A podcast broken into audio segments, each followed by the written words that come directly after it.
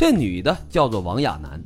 有一天晚上，谈到彼此在大学里的生活时候，王亚楠呢就嘲笑秦风，说我们文科学生突出的特点就是男的帅，女的漂亮，不像你们理工科的学生，很多都是一副邋遢的样子。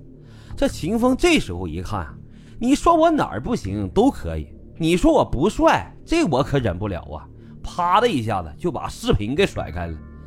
这个王亚楠呢，也把这个摄像头给打开了。互相这么一看，王亚楠当时就惊呆了，怎么这么帅呀？啊，这这这这这不是周润发吗？当时这个王亚楠心里边就在那咣咣的打鼓，心不在焉呢，欣喜若狂啊。他呢也说了几句赞赏的话，哎呦，长得真帅哈啊，长得这年轻真好，反正就说这些乱七八糟的呗。正准备跟秦风彻夜交谈的时候，因为知道对方长这么帅，不行，今天晚上我不睡觉了，都得跟他好好的聊聊。可是这个秦风说呀，自己身体不舒服，欲擒故纵了呗，主动就下了线。你看，这都是有技巧的吧？哎呀，这王亚楠一看对方下了线了，刚才才看见这么帅的小伙，怎么就不跟我聊了呢？这心里边那个失落呀。没办法，人都不在了，关上电脑吧，就开始了单相思。这算是在网上一见钟情了呀。而这个王亚楠呢，因为也开了视频，这秦风也看见了他的长相。虽然说长得不算漂亮吧，但秦风也不是冲着结婚找媳妇儿去的呀。重点呀，得关注你穿什么衣服，你的服饰打扮是什么样，我得判断你是不是有钱呢。一看长相，二看穿着。嗯，行，我估计这回啊有机可乘。最吸引秦风眼球的是什么呢？这王亚楠的手指头上戴着那么老大个一个钻戒，脖子上呢也戴着一个白金项链。虽然不知道是什么牌子的啊，但是一看就知道是个好货。反正经过这短暂的网聊之后吧，王亚楠有一天就跟着秦风说：“说我老公出差了，我自己在家里边啊还真是有点无聊呢，有点寂寞了。”这样，咱俩出来，今天晚上我请你去吃个夜宵。这正是秦风求之不得的呀！哈，行啊，去啊！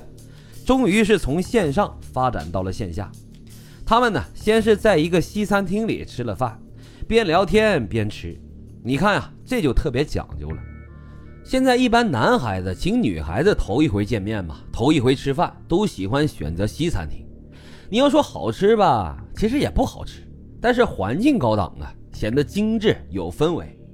你要是特别熟了之后说，哎，咱今儿去吃西餐吧，我才不吃那玩意儿呢，也吃不饱，还不如去撸串呢。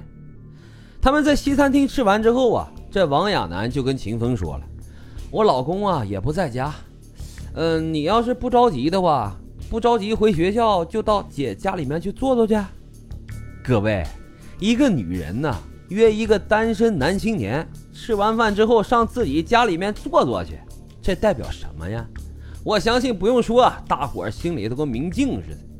所以呀，正如大家所预想的那样，回去之后啊，这是干柴碰到了烈火，该发生的、不该发生的全都发生了。完事以后啊，这王亚楠就告诉秦风：“我老公呢，在哈尔滨经营着一家大公司，但我知道他在外面有了女人。”经常不回来，反正俩人呢就搁那搂着、抱着、亲着、啃着啊，也在那闲聊着。说着说着，这王亚楠就感觉，哎呦，你真是我的心肝宝贝儿啊，秦风啊，你才是我最爱的男人。那临走的时候，王亚楠就送给了秦风一个崭新的三星手机。那个时候，这玩意可是高档货呀。秦风从这王亚楠这也算是有了这个经验。行啊。不就陪这些富婆富姐们睡一睡吗？是吧？长得好不好看无所谓，关了灯那还不都一样吗？通过跟形形色色的女网友近一年的接触，这秦风就逐渐摸索出了这些富婆富姐们都渴望被他们这些帅气的小伙子关爱的那种畸形的心理需求。在同年八月七号的时候，秦风啊在网吧经过一个多小时的守株待兔。选择了一个三十五岁的富婆，抛出了一个又一个温柔炸弹。这个富婆呢叫林雅，在哈尔滨三家大型餐饮公司都有股份。三年之前呢，跟丈夫离了婚，自己呀现在住在一个豪宅里，天天呀也不用出去风吹日晒的，反正靠着几个公司的股份啊，每个月银行账户上都有六位数的收入。尽管这林雅呀在商场上那是运筹帷幄，可是婚姻是不幸的，感情生活呢也是不幸的。当年七月份的时候，和她同居了三个月的男朋友不辞而别，并且临走的时候啊，还偷着把林雅特别喜欢的一辆红色的跑车给卖了，这可真是人财两空啊！